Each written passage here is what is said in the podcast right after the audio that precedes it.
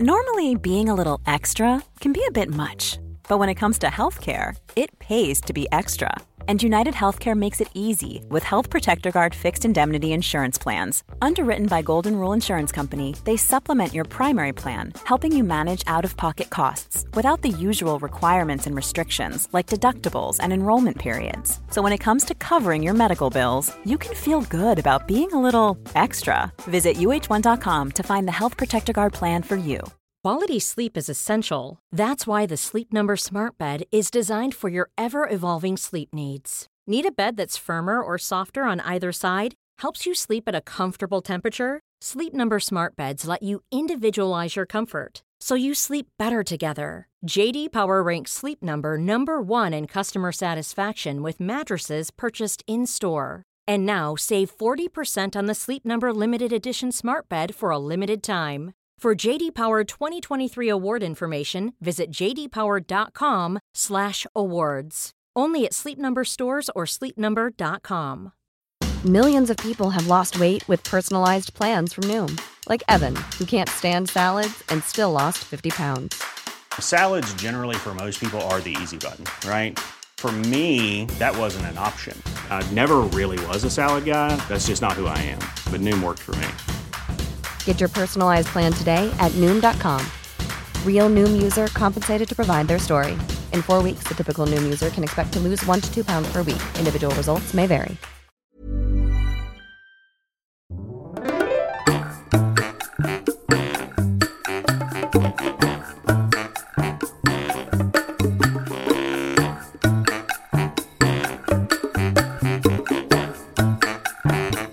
Hola, ¿qué tal? Esto es How to Spanish Podcast. Yo soy David. Y yo soy Ana. Vamos a hablar un poquito sobre deporte y algunos mexicanos famosos en esta área en este episodio. How to Spanish podcast is designed to help Spanish students improve their listening and vocabulary skills, and it's made possible thanks to our Patreon community. By joining the community, you can access the vocabulary guide and interactive transcript, bonus episodes, and monthly activities to practice your Spanish. If you would like to join the experience, go to patreon.com slash howtospanishpodcast. Pues el deporte es algo importante en general para todos los países, ¿no? Sí, sí es algo importante.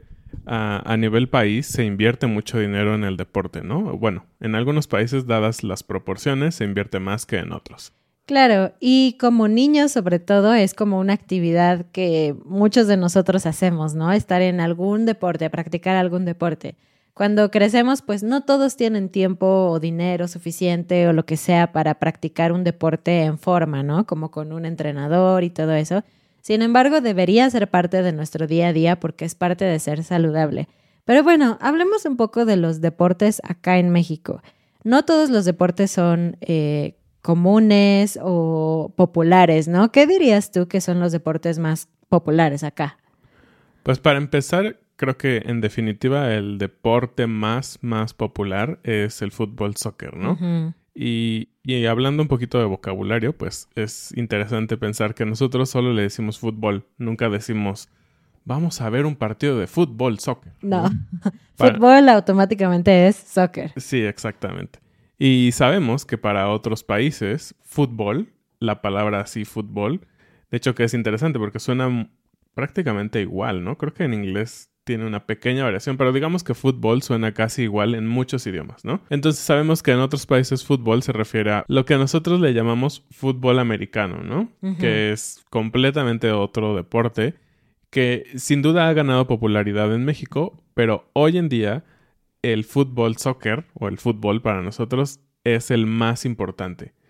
Después de ese, no sé, ahora, ahora me quedo pensando, Creo que puede ser justamente ya el fútbol americano, como le decimos nosotros. Que aún así no es tan popular de jugar, pero sí ya de ver. Exactamente, creo que aquí deberíamos de tener como una diferencia, ¿no? ¿Qué tan popular es jugar un deporte a cualquier nivel, ya sea profesional, semiprofesional, solo de echar la cascarita, contra lo que la gente ve en la televisión, ¿no? Que esto es muy importante porque es, el deporte es una industria muy grande que genera mucho dinero en publicidad, en todo lo que vemos en eh, playeras, gorras y todo esto. Entonces es un tema también importante cuanto al deporte.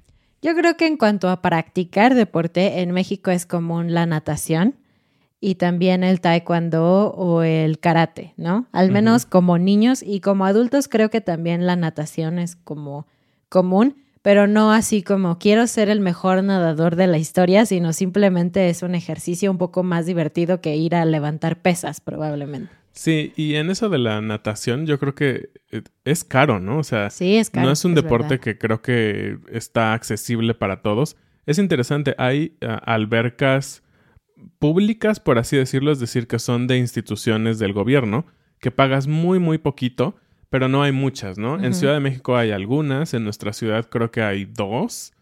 Eh, sí hay prácticamente en todas las ciudades, yo creo que en pueblos chiquitos no, pero sí hay una posibilidad de que vayas a, a nadar, aunque sí es, como decía, una, es un deporte también un poquito más difícil de practicar, ¿no? Porque tienes que ir a la alberca, tienes que, pues, tener ciertos eh, accesorios, ¿no? Como obviamente un traje de baño adecuado, los gogles y todo eso. La gorra. La gorra no es tan barato y después de eso pues tienes que bañarte Ajá. y regresar o a tu casa o irte al trabajo. Entonces creo que es un deporte que necesita más tiempo, un poquito de dinero y pues disciplina como todos, ¿no? Y cuéntanos tú, que nos estás escuchando, ¿qué deportes son los más populares? Uno, de ver y número dos, de practicar en tu país. Creo que varía mucho también dependiendo del clima en donde vives. Y algo interesante es que los deportes muchas veces como el tope para un deportista es ir a los Juegos Olímpicos, ¿no? Claro. en muchas disciplinas que no son tan populares como el fútbol soccer o fútbol americano que hemos hablado, los deportistas no aspiran a ser como el deportista famoso como Messi o como todos estos que tenemos en la mente que ganan millones y millones de dólares, euros al año, pero su idea de triunfo o su idea de llegar al, a la cumbre del éxito es ir a los Juegos Olímpicos, ¿no? Y bueno, si te interesa más este tema de los Juegos Olímpicos y especialmente de qué deportes México es bueno, en cuáles ha ganado algunas medallas, te recomendamos que vayas y busques nuestro episodio sobre los Juegos Olímpicos. Pero hoy, además de hablar en general de deportes, queremos contarte de cuatro deportistas mexicanos que son muy notables, dos hombres y dos mujeres de diferentes deportes, diferentes disciplinas y su historia vale la pena escucharla. Vamos a empezar con alguien que ha sido la noticia últimamente por varias razones. En primer lugar, es muy joven. En segundo lugar, fue a los Juegos Olímpicos de Beijing de invierno del 2022, Ujú. pero además eh, participó o es famoso en un deporte que no es nada común en México, patinaje artístico. De hecho, es el primer mexicano que figura en estos juegos en 30 años o algo así. Sí, y como bien dice Ana, el patinaje artístico y el patinaje, así lo dejaremos, sobre hielo es algo bastante peculiar en México, porque como ustedes saben, el clima no da para que haya lugares al aire libre de patinaje, ¿no? Claro. Todos tienen que ser en lugares cerrados. Me imagino tal vez en el norte en algunas temporadas, posiblemente se pudiera dar una pista al aire libre, pero realmente no sucede. Mm-mm. Eh, para practicar este tipo de deportes, tienes que tener un lugar donde entrenar, obviamente un equipo, como son los, los patines y pues cierto entrenamiento que no cualquiera puede hacer. Creo que es mucho más fácil, como decíamos, tener un entrenador de fútbol soccer para un niño o un entrenador de taekwondo, que también ya hemos hablado que es súper popular en México. Pero un entrenador y una pista de patinaje sobre hielo ya es algo bastante extraño para México al menos. Sí, de hecho, yo creo, no sé si existan pistas específicamente para entrenar. Me parece que no, que es una mezcla entre una pista comercial para la gente que quiere patinar y los deportistas. Pero bueno, de quien estamos hablando es de Donovan Carrillo. Tal vez has escuchado su nombre. Él es este gran deportista que debutó en los Juegos Olímpicos de invierno. Así es, y justamente parte de su historia tiene que ver con esto que estábamos platicando del lugar donde él entrenaba. Pero bueno, antes de eso, eh, él nació en 1999, es súper joven. Sí. Es más joven que Ana. para Yo nací empezar. en el 93. Exactamente, es muy joven. Y él nació en Zapopan, Jalisco, que prácticamente es como la zona conurbada de Guadalajara, esta una de las grandes ciudades de México. Y justamente a los 13 años, para seguir con su pasión por este deporte, desde muy joven, él se mudó a León, a León, Guanajuato, y justamente sus preparaciones eran adentro de un centro comercial. Pero espérate, se mudó porque la única pista que estaba en su ciudad, en Jalisco, cerró. Solo había una y cerró, entonces tuvo que literal mudar a toda su familia a otra ciudad para poder practicar. Y eso habla también mucho del tema de la familia en el deporte, ¿no? Sobre todo cuando quieres ser un deportista de alto rendimiento, pues no lo puedes hacer solo, porque tienes que empezar a una edad muy temprana, ¿no? No es así como que, ah, tengo 35 y quiero ir a los Olímpicos a patinar sobre hielo. Lo siento, amigo, ya vas muy tarde. Entonces, la ah. realidad es que necesitas que tus padres, en este caso, te apoyen, pongan pues dinero, esfuerzo y en este caso muy intenso, hasta se mudaron de ciudad, ¿no? Eso está padrísimo. Y sí, como dicen, la única pista que había o donde él practicaba cerró. Por lo tanto, una ciudad no tan lejana, que es León, eh, fueron a buscar una pista y interesantemente, como decíamos, estaba en un centro comercial. Algo muy interesante de Donovan es que siempre está como muy orgulloso de ser mexicano, tanto que las canciones que elige para presentarse generalmente son mexicanas, por ejemplo. Del buen Juanga. De Juanga, Juan Gabriel. Si tú no lo conoces, es un cantante mexicano muy exótico, digamos. Eh, sí, por así decirlo. Eh, es una mezcla interesante entre ah, una balada, ranchera, eh, pop. pop, no sé, es, es bastante interesante. Es súper famoso en México. Te invitamos a que escuches algunas de sus canciones. Pero justo no pensarías que es música de joven. Te estoy hablando de un chico de 16 años que elige una canción que escogería su abuelita para participar. Es bastante interesante. Pero que sin duda denota su nacionalismo, ¿no? Entonces, es, es por eso que lo elige. Y bueno, pues explotó su fama ahora en febrero 2022 en estos Juegos Olímpicos de Beijing, porque, bueno, él no ganó, sin embargo, fue la sensación. Para empezar, como ya te dije, es el primer mexicano que participa casi en toda la vida él lo hizo muy bien, aunque no ganó nada, pero puso un gran espectáculo. ¿Por qué? Porque se vistió de charro, este eh, traje emblemático. De mariachi. Sí, de mariachi. Es todo negro y con unas partes en dorado o color plata. Inclusive salió con su sombrero y obviamente su presentación fue con música mexicana. Entonces fue muy diferente a todo lo que se hace normalmente y pues llamó la atención muchísimo porque él tenía también como mucha energía, ¿no? Tal vez en la parte técnica hubo personas mejores, pero sin duda él estaba dándolo todo por lo que había soñado desde hace muchísimos años, ¿no? Llegó ahí a los 22 años. Entonces, si desde los 13 ya tenía como esa intensidad, inclusive para mudarse de ciudad, sin duda cumplió su sueño. Claro que sí. Y pues bueno, vamos a ver qué sigue en la vida de Donovan. Eh, te recomendamos que lo busques, lo sigas, que veas sus participaciones. Seguramente en YouTube hay muchos videos de esto y nos cuentes qué opinas. Hasta el momento él participó, él estuvo clasificado también para participar en el Mundial de Patinaje en Francia hace un par de semanas, pero no pudo participar porque en la aerolínea perdieron su maleta con sus patines. Fue súper triste. Pero él todavía es joven y todavía tiene oportunidad de triunfar más adelante. Sí, y bueno, vamos con la siguiente atleta muy importante también para México, que es Ana Gabriela Guevara. Y es interesante, Ana Gabriela Guevara ya no está activa hoy en día, ya no es una deportista activa, pero digamos en la historia reciente de, de México, sin duda fue un deportista muy importante.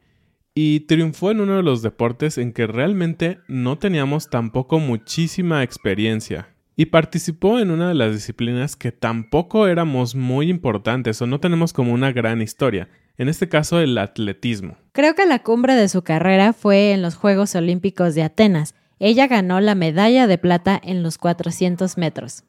Sí, y como ustedes saben o si han seguido un poquito sobre el atletismo, últimamente se ha vuelto un poco más popular que antes, me parece, porque es este deporte en donde los humanos parecen máquinas, ¿no? Justamente en los 100 y 400 metros tienen que correr tan rápido que causa demasiada, no sé, emoción, ¿no? Al verlos, que dices, son los hombres o mujeres más rápidos del planeta.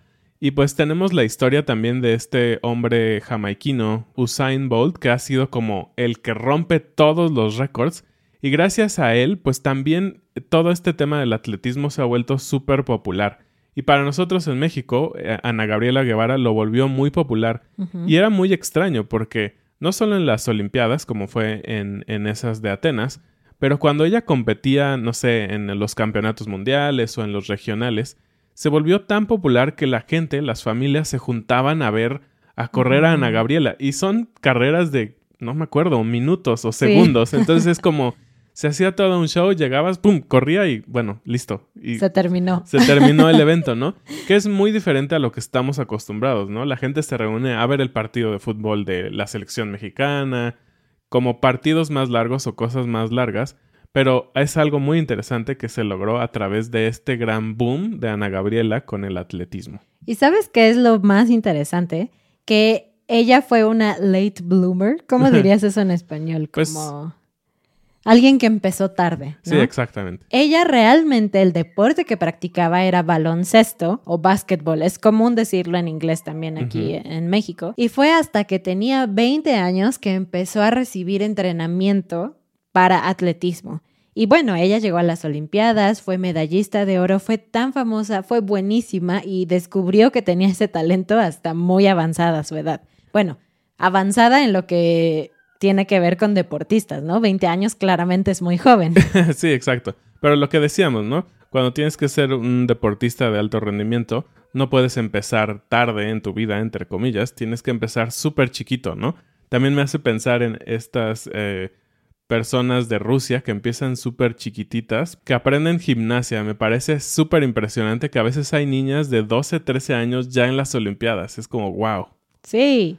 Y bueno, Ana Gabriela también es bastante notable, no solo porque fue una gran, gran corredora, sino porque era muy justiciera. A ella no le gustaba aceptar las injusticias que había. La verdad es que el tema político siempre es un problema en cualquier país, pero especialmente en lo que se refiere a deporte en México, ha habido muchos problemas, muchas controversias.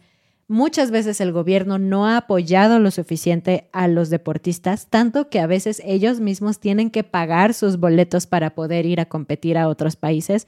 Es todo un tema y no tiene que ver con partidos políticos. En general, cualquier político ha tenido problemas con esto. Y bueno, ella estaba bien enojada por esto, siempre estaba hablando en contra de esto, buscando una solución, y eso le costó caro en su carrera. Tanto así que en el 2008, por ejemplo, ella no pudo participar en los Juegos de Pekín porque no pudo ir debido a que estaba peleando constantemente con las autoridades mexicanas. Y eso la llevó a que actualmente, y ya tiene varios años, que ha estado dentro de la política eh, del deporte, ¿no? Bien o mal, eso es un tema completamente aparte, pero ella decidió que después de ser eh, pues un atleta y que tuvo necesidades de apoyo por parte del gobierno y de algunas instituciones, pues que la mejor manera en que ella podía apoyar a otros deportistas era a través de cambiar estas políticas y de tratar de hacerlo mejor. Bueno, si eres como David, amante de los coches, de la velocidad y todo eso, y eres mexicano, jamás te hubieras imaginado que ibas a ver a un representante de tu país en la Fórmula 1. Así es, y estamos hablando de uno de los ejemplares más importantes del deporte hoy en día. Y sé que algunas personas consideran un poco extraño llamarle al automovilismo un deporte, pero cuando te das cuenta de todo lo que tienen que hacer, la preparación física que tienen los conductores y todo lo que sucede durante una carrera en sus cuerpos, dices, wow, sin duda sí son eh, deportistas, ¿no? Hay demasiadas fuerzas que, que es esta manera en que se mide la fuerza que hay por la velocidad en tu cuerpo, como niveles de gravedad, sobre el cuerpo de los conductores, ¿no? Pierden muchísimos líquidos, pierden músculo dentro de las carreras. Es, es una locura, es bastante intenso. Y pues bueno, estamos hablando de Checo Pérez. Creo que todo el mundo ha escuchado de él últimamente, porque es uno de los representantes, sí, de México, pero que a nivel Fórmula 1 hoy en día está como en los primeros niveles casi en todas las carreras, ¿no?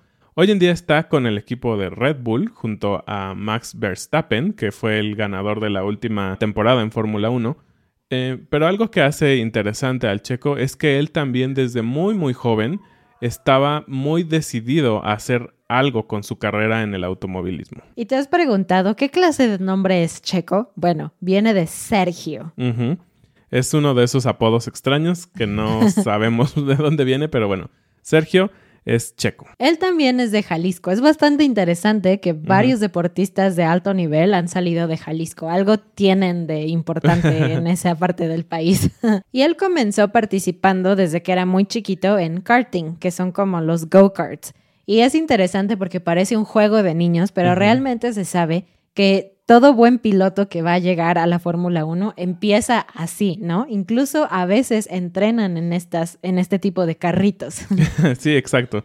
Entonces sí, él empezó en go-kart y algo muy interesante es que en unos años una de las compañías telefónicas más importantes de México, que es Telmex, decidió apoyarlo. Ellos tienen como muchos patrocinios hacia marcas, hacia eh, deportistas, pero tienen algunas fundaciones y una de estas fundaciones decidió apoyarlo, como que dijeron, tiene potencial. Entonces decidieron apoyarlo y llevarlo a Europa, es decir, pues pagaron parte de sus gastos y seguramente hubo ahí como intermediación con los equipos en Europa y fue así como pudo llegar, digamos, a ligas un poquito más grandes de lo que podría haber hecho en México en cuanto a automovilismo y finalmente fue así como llegó a la Fórmula 1. No llegó directamente al equipo en el que está ahora. No era un equipo, digamos, tan bueno y por ahí batalló como los primeros años. Pero bueno, ahorita se encuentra ya en uno de los mejores equipos y la verdad es que lo ha estado haciendo muy bien. Ha tenido muy buenas actuaciones y sí, la verdad es que suena extraño, pero como mexicanos, no sé, te hace sentir muy bien, como orgulloso de que un mexicano pueda hacer las cosas tan bien en algo muy, muy profesional como es la Fórmula 1. Y bueno, hasta ahora ya hablamos de patinaje artístico, de automovilismo, también hablamos de atletismo, todas estas ismos, ismos, ismos. Cuéntanos si a ti te gusta alguno de estos deportes, si disfrutas verlo, si eres más alguien que disfruta cosas largas como el, los partidos de béisbol o algo súper rápido como los partidos o las ¿cómo se dice? Las competencias de taekwondo, por ejemplo, que duran como dos minutos o algo así, no sé. Pero bueno, vamos con la última deportista de las que te queremos hablar hoy, Paola Longoria. Esta chica ha sido súper famosa por racquetball, que también es un deporte bastante extraño. No conozco a nadie nunca en mi vida que, que practique racquetball. Sí, lo más cercano y conocido creo que es tenis, y eso tampoco es tan popular en México jugarlo. Pero bueno, racquetball es otra cosa. Y como muchos otros deportistas, a los 17 años decidió mudarse a Estados Unidos porque sentía que allá iba a tener más oportunidades de entrenamiento y todo eso. Y bueno, déjame decirte que eso es muy triste de mi país. Como te dije, muchos deportistas necesitan ir al extranjero, a Europa, a Estados Unidos, para tener mejores oportunidades. Finalmente, ella se fue y siempre fue buenísima porque desde que era súper joven ganó dos veces cada una de sus categorías, de 12, 14, 18 años, las categorías siempre las ganaba. Sí, esta mujer es como de otro planeta, literalmente nació para este juego. Por ejemplo, jugó los Juegos Centroamericanos del Caribe y ganó 10 oros, los Juegos Panamericanos 9 oros, el Campeonato del Mundo con 6 oros, 2 platas, 3 bronces, Campeonato Panamericano 15 oros, 2 platas, 1 bronce, World Games, que supongo que es algo parecido, dos oros. Y el Grand Slam, 82 oros. Entonces, sin duda esta mujer es de otro nivel. Me imagino con tantas medallas, ha de ser cuando gana una más, es así de... Otra, ah, otra, échamela. Sí, sí. Pero bueno, la idea aquí es que ella es súper buena en este deporte y se volvió literalmente la mejor del mundo. Y, y a diferencia de muchos otros deportistas, ella pudo capitalizar eh, económicamente un deporte bastante extraño, bastante diferente, eh, porque ganó tantas medallas. En algunos de los, eh, de los juegos, el gobierno ofrece ciertas recompensas a los atletas que puedan hacer medallas. Y pues bueno, ella se ha ganado varios millones de pesos haciendo estas medallas. Entonces es algo bueno que pues sí, eres un gran deportista y puedes lograr pues vivir más o menos bien, ¿no? Sí, es tu carrera, ¿no? Deberías recibir algo de dinero. Y no solo con el gobierno, es tan buena que su buen desempeño le ha proporcionado varios buenos patrocinios con marcas como por ejemplo Powerade, Red Bull, Nike, entre otros. Y no solo eso, sino que ha sido reconocida por la revista Forbes como una de las 50 mujeres más poderosas de México. Wow, qué intenso. Y bueno, ella está terminando su ciclo de deportista profesional. Creo que toda su vida se ha mantenido como en la cima, ¿no? O sea, como súper bien. Entonces, después de los Juegos Panamericanos de Chile 2023, ella se va a retirar profesionalmente. Pero algo también súper interesante es que se ve que es muy intensa. Ella tiene una ingeniería, un grado de ingeniera mecánico y tiene una maestría en ciencias políticas. Entonces, no sé de dónde saca el tiempo para entrenar, estudiar, eh, ganar medallas, viajar por el mundo y ganar y ganar y ganar. Mis respetos a esta mujer. Bravo. Y bueno, su plan, ¿sabes cuál es? Su plan es también entrar a la parte política que tiene que ver con el deporte mexicano, porque de hecho ella no está muy de acuerdo con Ana Guevara y ella quiere cambiar las cosas. Así es, y me parece muy interesante y creo que es una manera de demostrarnos a todos. En general, el deporte es algo que exige disciplina y podemos llevarlo a los idiomas. Es algo que exige disciplina y si tú te lo propones, así como estos grandes deportistas, creo que puedes lograr tu objetivo, que es hablar mejor español. Bueno, terminemos con la frase del día, que es algo que dijimos al inicio, a ver si pusiste atención. David dijo echar la cascarita. Una cáscara es la piel de una fruta o de un fruto como la nuez o una naranja, todas estas cosas tienen cáscara. Pero echar una cascarita lo que significa es jugar un partido o un... Sí, algo así como un partido, ni siquiera le podríamos llamar partido, pero digamos, jugar un deporte de una manera informal. Con tus amigos. Con tus amigos. Y cuando eres niño, no necesitas ni siquiera tener como los accesorios o las cosas. Por ejemplo, en el fútbol, soccer, en el fútbol como le llamamos, es tan popular jugarlo en las calles con tus amigos que a veces ni siquiera teníamos una pelota o un balón.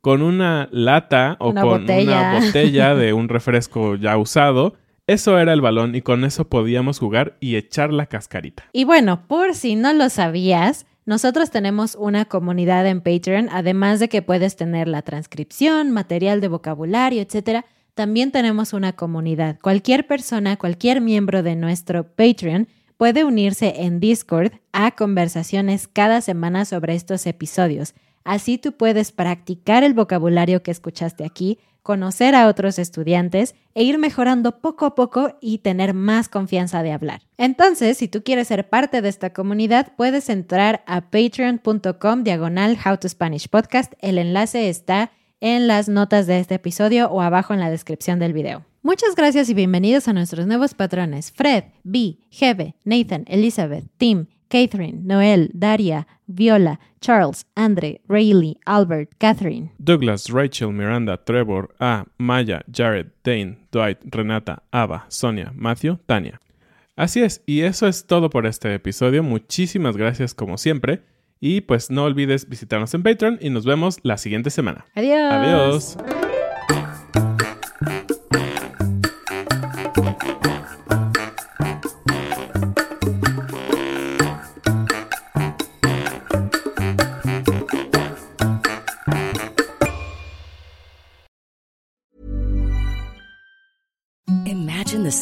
Softest sheets you've ever felt. Now imagine them getting even softer over time. That's what you'll feel with Bowl and Branch's organic cotton sheets. In a recent customer survey, 96% replied that Bowl and Branch sheets get softer with every wash. Start getting your best night's sleep in these sheets that get softer and softer for years to come. Try their sheets with a 30-night guarantee. Plus, get 15% off your first order at bowlandbranch.com. Code BUTTERY. Exclusions apply. See site for details. Here's a cool fact a crocodile can't stick out its tongue. Another cool fact you can get short term health insurance for a month or just under a year in some states. United Healthcare short term insurance plans are designed for people who are between jobs, coming off their parents' plan, or turning a side hustle into a full time gig. Underwritten by Golden Rule Insurance Company, they offer flexible, budget friendly coverage with access to a nationwide network of doctors and hospitals. Get more cool facts about United Healthcare short term plans at uh1.com. Mom deserves the best, and there's no better place to shop for Mother's Day than Whole Foods Market. They're your destination for unbeatable savings, from premium gifts to show-stopping flowers and irresistible desserts. Start by saving 33% with Prime on all body care and candles. Then get a 15-stem bunch of tulips for just $9.99 each with Prime. Round out Mom's menu with festive rosé, irresistible berry chantilly cake, and more special treats. Come celebrate Mother's Day at Whole Foods Market.